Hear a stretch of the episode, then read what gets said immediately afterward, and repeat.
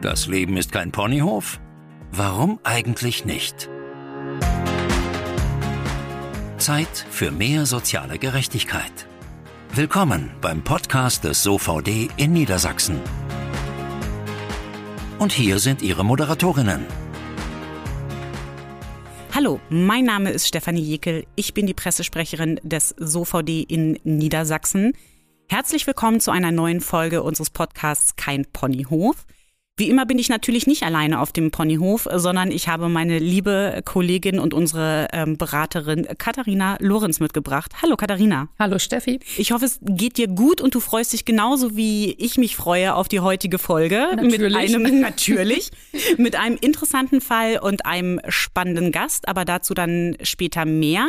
Denn wir sprechen heute darüber, wie schwierig es sein kann, einen Grad der Behinderung zuerkannt zu bekommen vor allen Dingen, wenn man eine seltene Erkrankung hat. Mhm, genau. Wir haben ja bei uns in der Beratung relativ häufig ähm, die Frage, was kann ich tun, um einen Grad der Behinderung zu bekommen? Und das ist mal mehr, mal weniger aufwendig und mal mehr, mal weniger schwierig. Aber besonders schwierig wird es eben, wenn man eine seltene Erkrankung hat. Für diejenigen unter den Hörerinnen und Hörern, die dann noch nicht so im Thema stecken, wozu brauche ich überhaupt einen Grad der Behinderung und warum könnte der denn überhaupt wichtig sein? Also Menschen mit Behinderung haben ja einen Anspruch auf bestimmte sogenannte Nachteilsausgleiche. Ja. Wir haben das schon mal in einer anderen Folge gehabt, da ging es ja um Merkzeichen. Mhm. Ich erinnere mich, das war die, die Folge mit, dem, äh, mit den Parkplätzen und Genau, dem mit dem- Merkzeichen AG. Ne? Genau, ja. mit dem Schwerbehindertenparkplatz. Und diese Nachteilsausgleiche können auch abhängig sein von einem bestimmten Grad der Behinderung. Also Menschen mit einem Grad der Behinderung von mindestens 50 gelten als schwerbehindert und haben zum Beispiel im Berufsleben bestimmte Vorteile. Das heißt, da äh, die haben einen besonderen Kin- Kündigungsschutz oder Mhm. bekommen zum Beispiel fünf Tage zusätzlichen Urlaub. ja. Oder aber, wenn ich einen Grad der Behinderung ab 20 habe, habe ich einen Anspruch auf einen jährlichen Pauschbetrag, den ich bei der Steuer absetzen Mhm. kann. Okay. Das ist der Vorteil. Ja, also das heißt, diese ganzen Vorteile in Anführungszeichen sollen die Nachteile, die möglicherweise durch eine Behinderung entstehen, ausgleichen. Genau. Das, das ist der Sinn und Zweck, warum natürlich so ein Grad der Behinderung auch sehr wichtig sein kann. Ja. Du hast heute einen Fall mitgebracht. Es geht um Herrn Bayer, das weiß ich, das hast du mir vorher schon, schon erzählt. Und Ja. auch, ähm, ich nehme mal an, sonst hättest du den Fall ja nicht mitgebracht, auch bei ihm geht es um die Zuerkennung eines Grades der Behinderung. Genau. Ich nehme aber auch mal an, sonst hättest du den Fall ja auch nicht mitgebracht. So richtig durchgeflutscht ist das nicht, ne? Ja, das war ein kleines bisschen schwierig. Also der Herr Bayer leidet an dem sogenannten kleine Levin-Syndrom. Mhm. Umgangssprachlich auch bekannt als Dornröschen-Syndrom. Okay.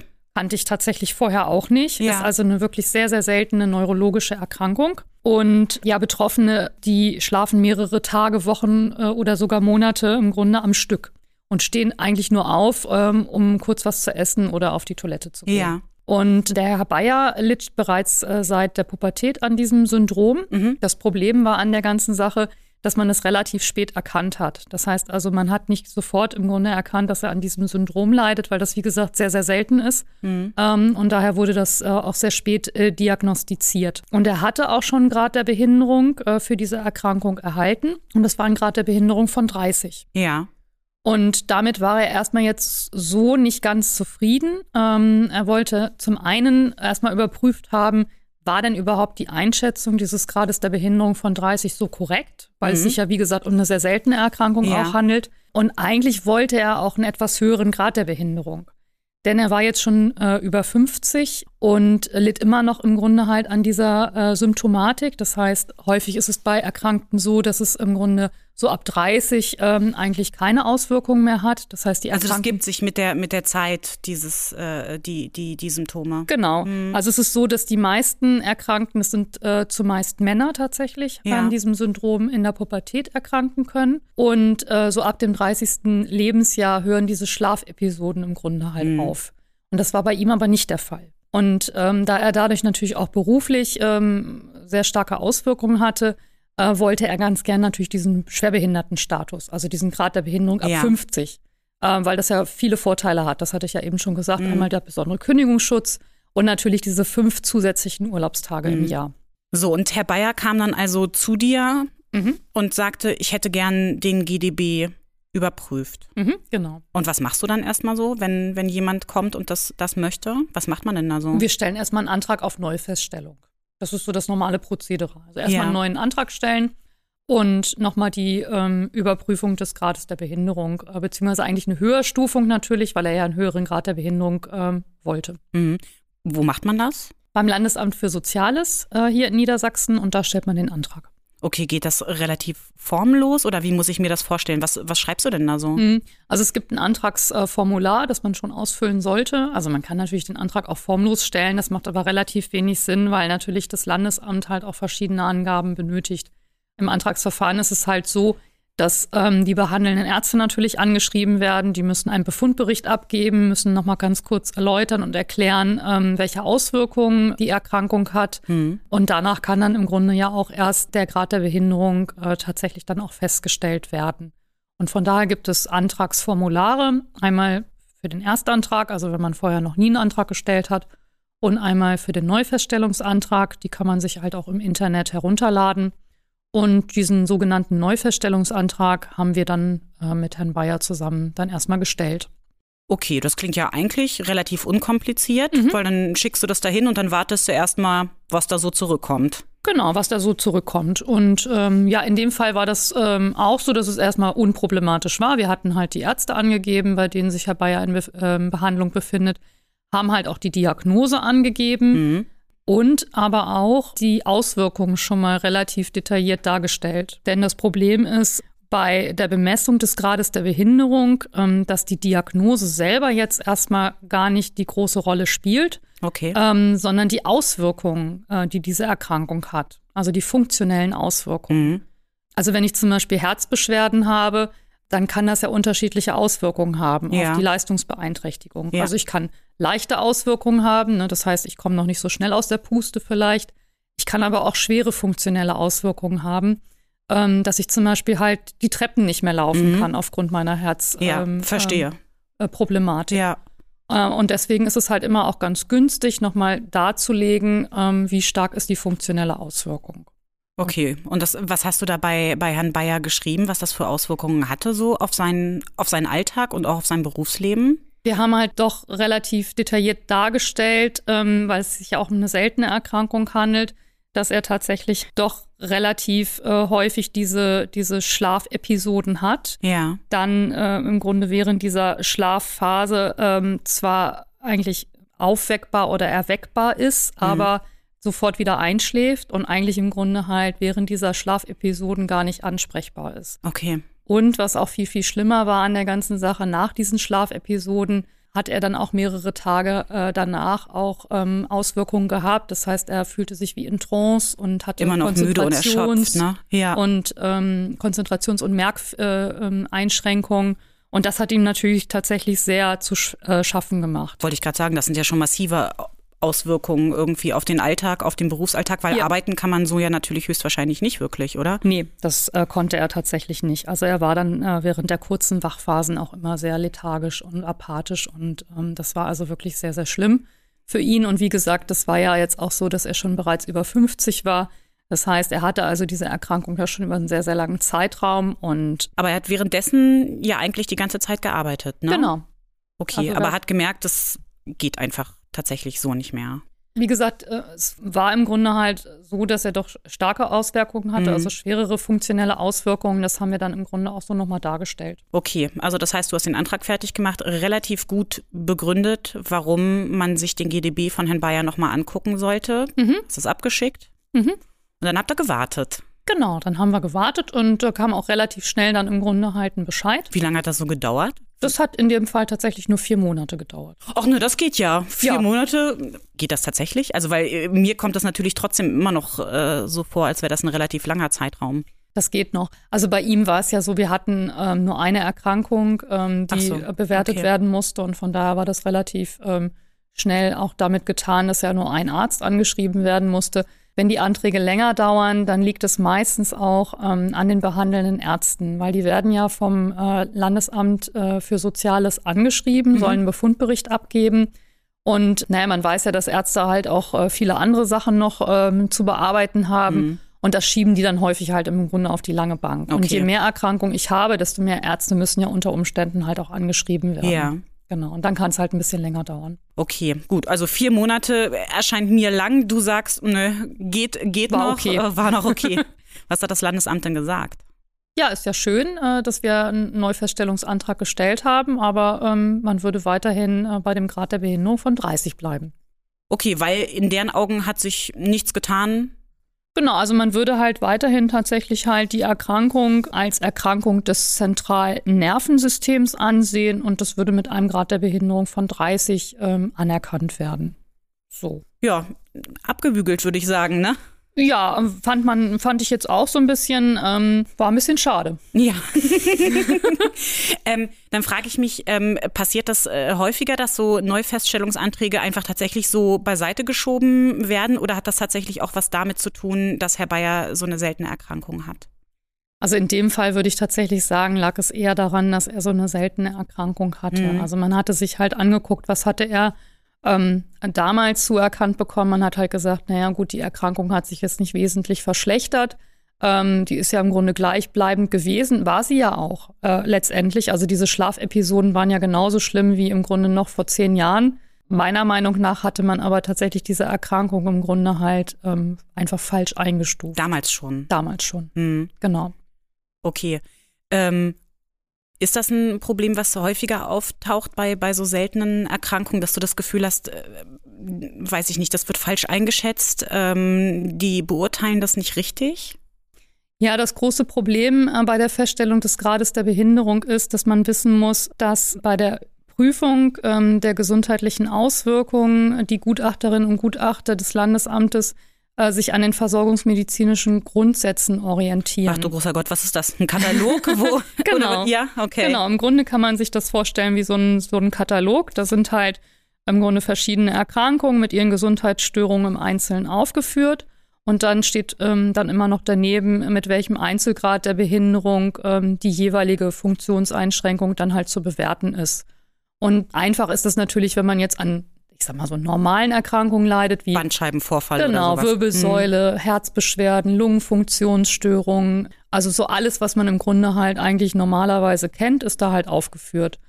Und das sogenannte Dornröschen-Syndrom natürlich nicht, weil es sich um eine sehr, sehr seltene Erkrankung mhm. handelt.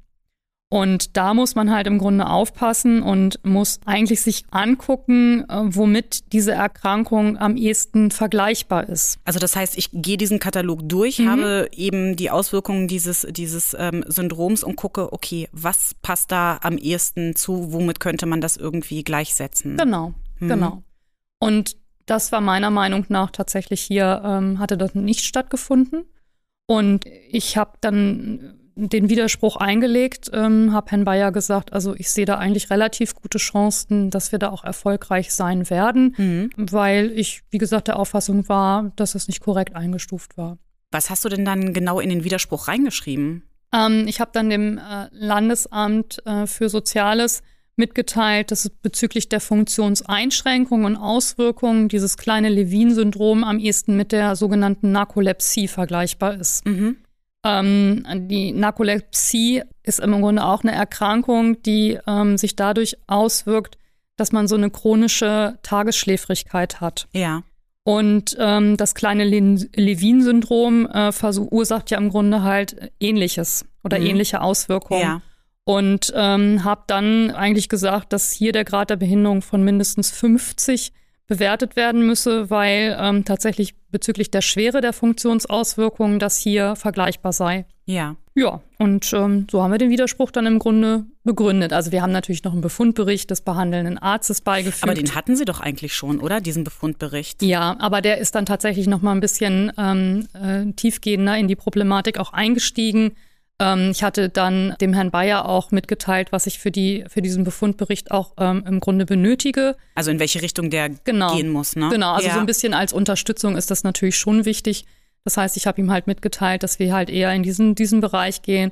Und der Arzt sollte doch nochmal relativ detailliert halt auch nochmal aufzeigen, ähm, dass hier diese Analogie auch äh, nachvollziehbar ist also dass quasi für das Landesamt für Soziales auch irgendwie klar ist, okay, dass dieses Syndrom, auch wenn es sehr selten ist und das nicht sehr viele Menschen haben, ist vergleichbar mit Narkolepsie. Genau. Und von daher ist ganz klar, dass es da auch einen entsprechenden Grad der Behinderung geben muss. Genau. Genau. Also klingt für mich schlüssig. Ich hätte das, äh, ich hätte den Widerspruch durchgewunken. Was hat denn das Landesamt gemacht? Ja, also das Landesamt für Soziales hat dann unsere Auffassung auch geteilt und hat dann den äh, Schwerbehindertengrad, also den äh, Grad der Behinderung von 50 dann auch anerkannt und äh, durchgewunken, genau. Juhu, ein Yay. Erfolg auf ganzer Linie. Ja. und Herr Bayer hat sich gefreut und du natürlich auch. Ja, weil ähm, natürlich war ich war schon davon überzeugt, dass wir da halt auch gut mit durchkommen. Ähm, aber es bleibt ja immer so ein Restrisiko. Also wir können mhm. natürlich halt den Erfolg eines Verfahrens ja auch im Vorrein äh, nicht so komplett bestimmen. Ja. Ähm, ich war davon überzeugt, dass unsere Argumentation natürlich da halt auch hinreichend war. Aber so glatt geht's natürlich nicht immer. Ähm, das mhm. muss man einfach auch dazu sagen. Wenn du dir den Fall von Herrn Bayer jetzt so anguckst, was würdest du den Betroffenen mit einer seltenen Erkrankung raten, gerade wenn es um das Thema GDB geht? Also ich würde denen schon raten, sich äh, da auch vielleicht nochmal externe Hilfe halt vorher zu suchen. Weil es kompliziert also, ist. Weil es kompliziert ist. Ähm, das heißt, mal überprüfen zu lassen, ähm, zu gucken, äh, ist diese Erkrankung überhaupt in den versorgungsmedizinischen Grundsätzen schon aufgenommen? Hm. Wenn nicht, mit welcher Erkrankung ist es dann am ehesten zu vergleichen? Ja. Und das auch beim Antrag nochmal deutlich zu machen. Da bringt es dann relativ wenig, nur die Diagnose ähm, einzutragen, sondern man sollte dann tatsächlich auch schon mal so die Funktionseinschränkungen, die Funktionsauswirkungen halt ein bisschen darstellen. Ja. Damit das greifbarer ist. Wir hatten vor einigen Jahren, so vor 15 Jahren war das ungefähr, ähm, zum Beispiel ein Problem mit der Fibromyalgie. Ja, was ist das genau? Das ist ein chronisches äh, Schmerzsyndrom und das kann sich in verschiedenen oder es äh, verursacht Schmerzen in verschiedenen Körperregionen. Okay. Zum Beispiel in den Muskeln oder in Gelenken, teilweise auch auf der Haut. Hm. Und das war zu Anfang halt auch eine relativ seltene Erkrankung, eine neue Erkrankung, die man schwer fassen konnte. Und häufig wurde die auch ein bisschen belächelt, nicht nur von Ärzten, sondern auch von Gutachtern. Und irgendwann ist die dann aber auch tatsächlich in den versorgungsmedizinischen Grundsätzen als Erkrankung auch tatsächlich aufgeführt worden.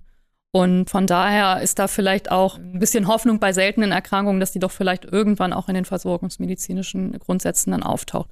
Wenn nicht, wie gesagt, ist immer so eine Analogie möglich, ne, zu, ja. zu Erkrankungen, die Aber wir schon ist natürlich haben. sehr viel komplizierter, ne? Das ist, das ist komplizierter und da muss man natürlich schon stärker in das Detail gehen und das bedeutet natürlich halt gerade für diese Menschen, ähm, dass die dann um den Grad der Behinderung halt besonders kämpfen müssen. Und das ist natürlich dann halt sehr frustrierend auf Dauer, weil ähnlich wie bei der Fibromyalgie ähm, werden auch Erkrankungen dann manchmal wirklich halt ein bisschen belächelt und abgetan und ähm, die Schwere der, der einzelnen Erkrankungen wird dann vielleicht gar nicht so richtig gesehen und das ist für Patientinnen und Patienten natürlich äh, extremst entwürdigend auch, muss man ganz naja, klar sagen. Vor allen Dingen, denen geht's ja sowieso schon schlecht. Genau. Aufgrund der Erkrankung. Ne? Und wenn man dann noch das Gefühl hat, das wird nicht wirklich äh, wahrgenommen ja. und man wird nicht richtig ernst genommen, ist das natürlich auch schwierig und macht was ja. mit einem. Ja. Ne? Sehr, sehr frustrierend. Ja. Genau. Ja, Katharina, danke erstmal für den Fall, den du ähm, heute mitgebracht hast. Gerne. Wir kommen auch gleich ähm, zu unserem Gast, den wir für unsere Ponyhof-Folge eingeladen haben. Vorher komme ich aber zur Zahl des heutigen Tages. Zahl des Schreckens oder der Hoffnung. Das ist unsere Zahl zum heutigen Thema. Ja, Katharina, und die Zahl, die ich mitgebracht habe, lautet null. Du, äh, du, machst es irgendwie nicht besser. Ne? ne? Das Gefühl, es wird tatsächlich immer schlimmer. Ja. Ähm, ich habe auch lange überlegt, ob ich diese Zahl ähm, überhaupt mitbringe, aber ehrlich gesagt fand ich die so bezeichnend für das, ähm, worüber wir auch gleich mit unserem heutigen Gast sprechen mhm. wollen. Nämlich unser Gast leidet an einer seltenen Krankheit, deren Abkürzung lautet MECFS. Was mhm. das genau ist, da sprechen wir ja gleich nochmal mit ihr rüber. Aber das Problem ist, dass ähm, diese Krankheit mit exakt 0 Euro erforscht wird. Das heißt, es wird ähm, äh, es gibt, es gibt keine Forschungsgelder, was natürlich auch prinzipiell Auswirkungen darauf hat, ne, auf die Anerkennung dieser Krankheit und eben, was uns interessiert, natürlich auch auf die sozialrechtliche Problematik mhm. mit, der, mit der Krankheit. Das ist, glaube ich, ganz gut äh, zu wissen, wenn wir, wenn wir gleich mit unserem heutigen Gast sprechen, den wir gleich hier begrüßen dürfen. Wir freuen uns, dass sie den Weg zu uns gefunden hat. Heute bei uns zu Gast Claudia Schreiner aus Berlin. Hallo Claudia. Hallo. Hallo Claudia. Herzlich willkommen bei uns auf dem Ponyhof, heute via Zoom. Wir freuen uns trotzdem, dass du da bist. Und ich würde auch gleich gern mit der ersten Frage starten. Und zwar ist es ja so, dass deine Krankheit relativ selten ist und vor allen Dingen, das hatten wir auch gerade schon gesagt, vor allem noch schlecht erforscht. Magst du mal erzählen, wie sich das bei dir prinzipiell äußert und vor allen Dingen, was deine Krankheit bedeutet? Ja, mache ich gerne. Ähm, also die myalgische Enzephalomyelitis, auch chronisches Fatigue-Syndrom genannt, okay. ist nicht selten. Sie okay. ist nur selten diagnostiziert. ah, okay. Das ist ein also, großer Unterschied. Okay. Und ich würde gern, um es zu also einer Relation zu bringen, kann ich euch sagen, es gibt ungefähr 250.000 Betroffene in Deutschland, davon 40.000 Kinder und Jugendliche. Ja. Weltweit schätzt man die Zahl auf 17 Millionen. Wahnsinn. Und mhm. nochmal, äh, um es zu verdeutlichen, also es gibt ungefähr 220.000 äh, Erkrankte, die an Multiple Sklerose erkrankt sind. Also nur, dass man mal so ein Verhältnis hat. Okay, also ich nehme es ich nehm's ah, ja. zurück mit der relativen ja. Seltenheit. Ja. du hast mich überzeugt. Äh, ja. also klar. es ist leider selten diagnostiziert, weil ja. es einfach keine Ärzte gibt, die sich damit beschäftigen wollen oder die sich damit beschäftigen. Und das ist der Grund, warum man den Eindruck haben könnte, es sei selten. Mhm. Okay, wie äußert sich die Krankheit denn bei dir? Ja, also ich, ich würde gerne noch kurz sagen, ähm, dass es eine schwere neuroimmunologische Erkrankung ist mhm. und dass die eben immer zu einem oft hohen Grad der Behinderung führt und dass ein Viertel der Betroffenen das Haus nicht verlassen kann. Ja. Mhm. 60 Prozent der Leute sind arbeitsunfähig und äh, es gibt halt viele, die tatsächlich schwerst betroffen nur noch im Dunkeln liegen, äh, künstlich ernährt werden. Oh, also es ist eine sehr schwere Erkrankung und ja. es wird leider überhaupt nicht so wahrgenommen. Also selbst von Ärzten, die sich damit schon beschäftigen. Hm. Und wie äußert sich die Krankheit bei dir? Ja, also bei mir äußert sich die Krankheit, dass man eben also an so ein normales Leben nicht mehr denken kann. Also man kämpft täglich mit einer Palette von Symptomen, in meinem Fall äh, ist es so, dass ich meistens meine Vorhänge zu habe. Mhm. Äh, ich kann die aber an guten Tagen auch mal auflassen. Also ähm, alles, was so Sinne sind, also alles, was die Reize triggert. Ne? Mhm, ja. Also durch Licht, Lärm, Geschmack, Geruch. Das können alles Sachen sein, die den Zustand verschlechtern. Deswegen schützt man sich so mit Dunkelheit, kein Krach und also auch wenn wir jetzt sprechen, äh, mhm. ist das ein Trigger mhm. für meine Symptomatik. Die Folgen kommen allerdings zeitverzögert, also meistens 24 bis 48 Stunden später. Ja. Verschlechtert sich sozusagen meine komplette Symptompalette, neue kommen dazu, andere gehen und also der Allgemeinzustand verschlechtert sich. Und also ich verbringe persönlich so 95 bis 97 Prozent des Tages im Bett liegend. Also ich liege jetzt auch. Mhm.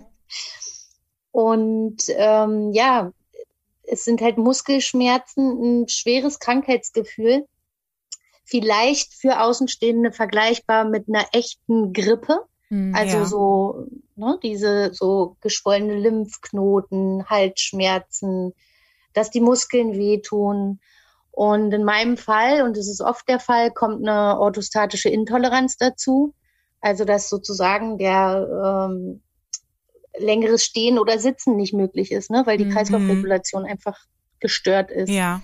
Und ähm, ja, Tachykardie, äh, das Kernsymptom, was alle haben bei dieser Erkrankung, ist die sogenannte postexertionelle Malaise. Das ist das, dass man nach kleinsten Anstrengungen, für manche schon das Umdrehen im Bett, einfach eine Verschlechterung der Symptomatik erlebt. Weil es so anstrengend ist. Die kann über Tage anhalten, mhm. Wochen, mhm. die kann auch bleiben.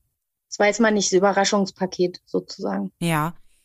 Seit wann hast du diese Krankheit oder weißt du, wodurch die ausgelöst wurde? Oder kann man das gar nicht so genau sagen? Also ich, ich spreche einfach mal von mir. Genau, mhm. ja. Also, also sie ist oft viral getriggert es gibt aber auch äh, andere Auslöser. In meinem Fall würde ich sagen, ähm, ich hatte 2006 eine Borreliose.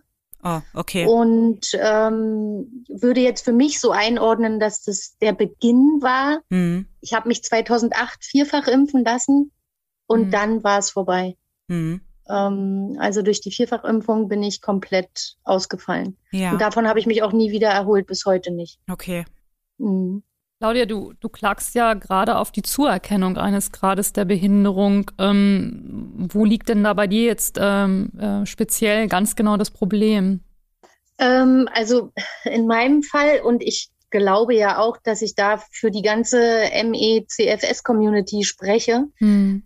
Äh, das, das Schwierigste ist eigentlich, dass das Versorgungsamt grundsätzlich unsere Erkrankung als kombinierte psychische Störung verschlüsselt. Hm. Ähm, das hat den Hintergrund, also es gibt zwei Probleme, die ich so für mich erkannt habe. Es gibt das Problem, dass die Versorgungsämter ja eigentlich angehalten sind, und das hattest du ja vorhin schon erwähnt, nach diesen versorgungsmedizinischen Grundsätzen zu handeln. Hm.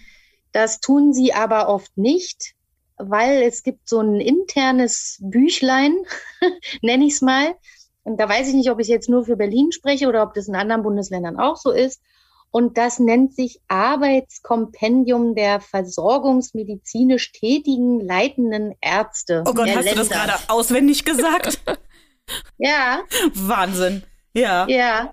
Und jetzt ist das Problem, die arbeiten nach ihrer eigenen Bibel sozusagen, wenn ich das so nennen darf, oder nach diesen, also die haben dieses andere Buch noch. Und da kommt MECFS gar nicht vor. Da kommt an einer ganz kleinen Stelle unter psychischen Erkrankungen steht ganz klein CFS und ein Satz psychische Erkrankung. Und damit fallen wir sozusagen automatisch oder in meinem Fall jetzt ich in diese kombinierte psychische Störung. Und würden Sie nach diesen versorgungsmedizinischen Grundsätzen handeln, müssten Sie ja eine analoge Erkrankung suchen, also mhm. analog zu MECFS. Und ich habe in meinem Widerspruch die Verbindung zu HIV gezogen, weil es eben auch eine immunologische Erkrankung ist. Mhm. Wir haben ganz viele Parallelen zur, also zu, zur HIV-Erkrankung.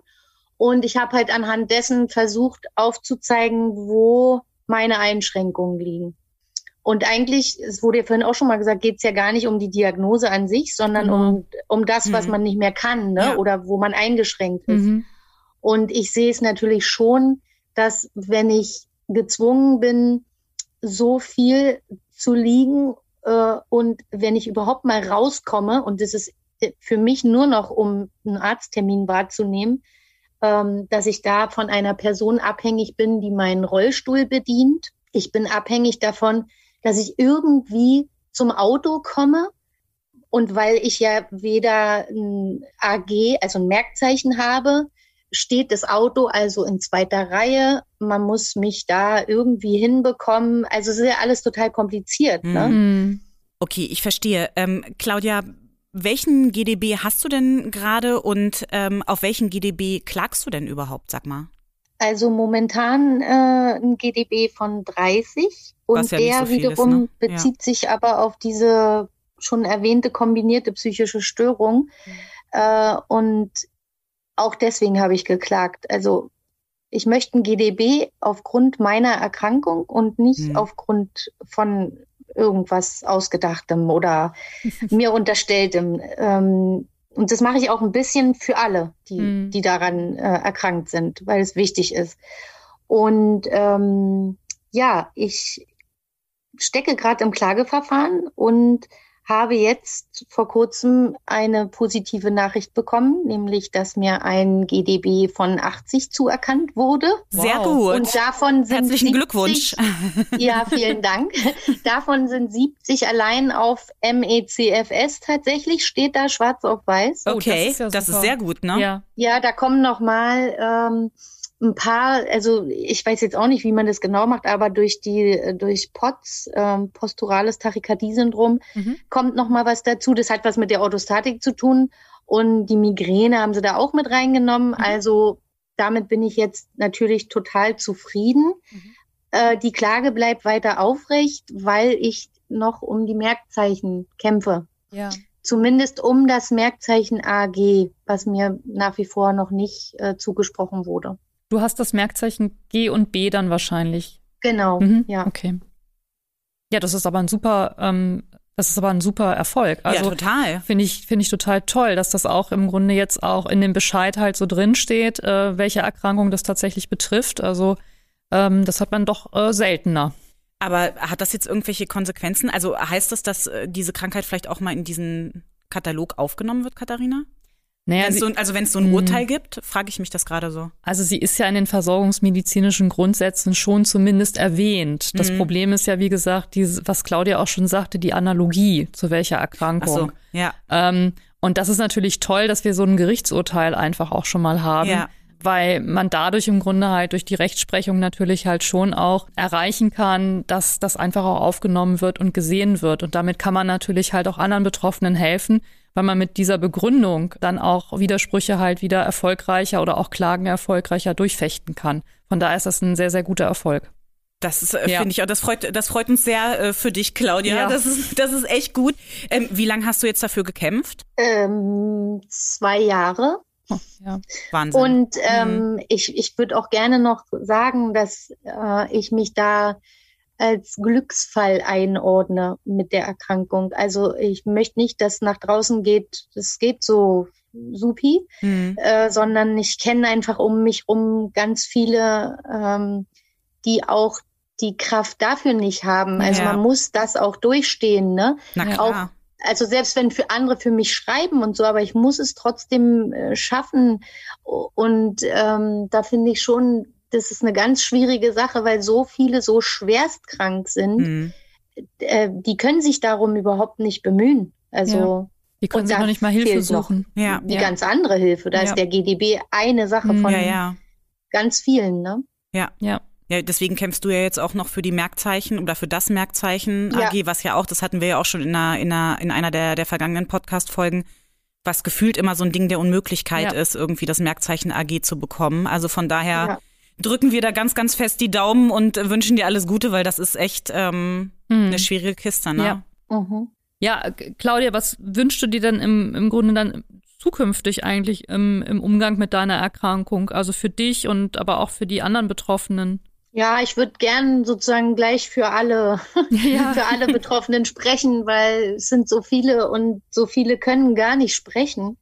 Ähm, ich wünsche mir natürlich ganz doll Aufklärung, also dass das einfach mal ankommt, dass das in der Politik ankommt, äh, dass es bei den Ärzten ankommt, dass es bei den Ämtern ankommt Mhm. also bei jeglichen Behörden und auch, dass selbst Freunde und Familie, dass es da eben auch ankommt, da gibt es auch ganz große Probleme, dass selbst in der eigenen Familie das nicht für ernst genommen Mhm. wird. Und ähm, also wie schrecklich. Ich kenne so viele, die auch ganz alleine sind. Och, Mann, ja. also ich wünsche mir einfach echt Aufklärung, dass die Leute bitte zuhören, dass sie bitte, wenn sie Fatigue hören, in, im Zusammenhang mit MECFS nicht an müde denken. Ja. Das wünsche ich mir und dass es natürlich staatliche Forschungsfinanzierung gibt in Mhm. hohem Maße, ja. äh, weil das ist längst, längst überfällig. Wurde wirklich 50 Jahre locker einfach ignoriert und nichts getan. Ja, wir hatten es ja 0 Euro. Äh, Da weiß man ja auch Ja. nicht mehr, was man zu sagen soll, ne? Aber ich meine, ihr habt ja, wenn ich das äh, richtig verstanden habe, den ersten Schritt so in Richtung Politik auch schon so ein bisschen gemacht. Also ihr habt ja eine Petition ins Leben gerufen, die wir ja als OVD auch ähm, mit, mit unterstützt haben. Und die war ja auch sehr erfolgreich, ne? Ja, die war sehr erfolgreich. Also ähm, wir hatten ja ein Quorum von 50.000 Ja, Stimmen. Ja. Und äh, ja, wenn ich ganz ehrlich bin, hat man so für sich gehofft, na ja, vielleicht so die äh, Online-Stimmen plus die Stimmen auf Papier, vielleicht schaffen wir es ja irgendwie. Aber dass dann am Ende 93.000 Wow. Wahnsinn, und ne? ein paar zerquetschte. Also wer, wer wirklich unterstützen möchte, weil oft kommen so, ja, was kann man denn machen? Und man Mhm. kann ja eigentlich nichts machen.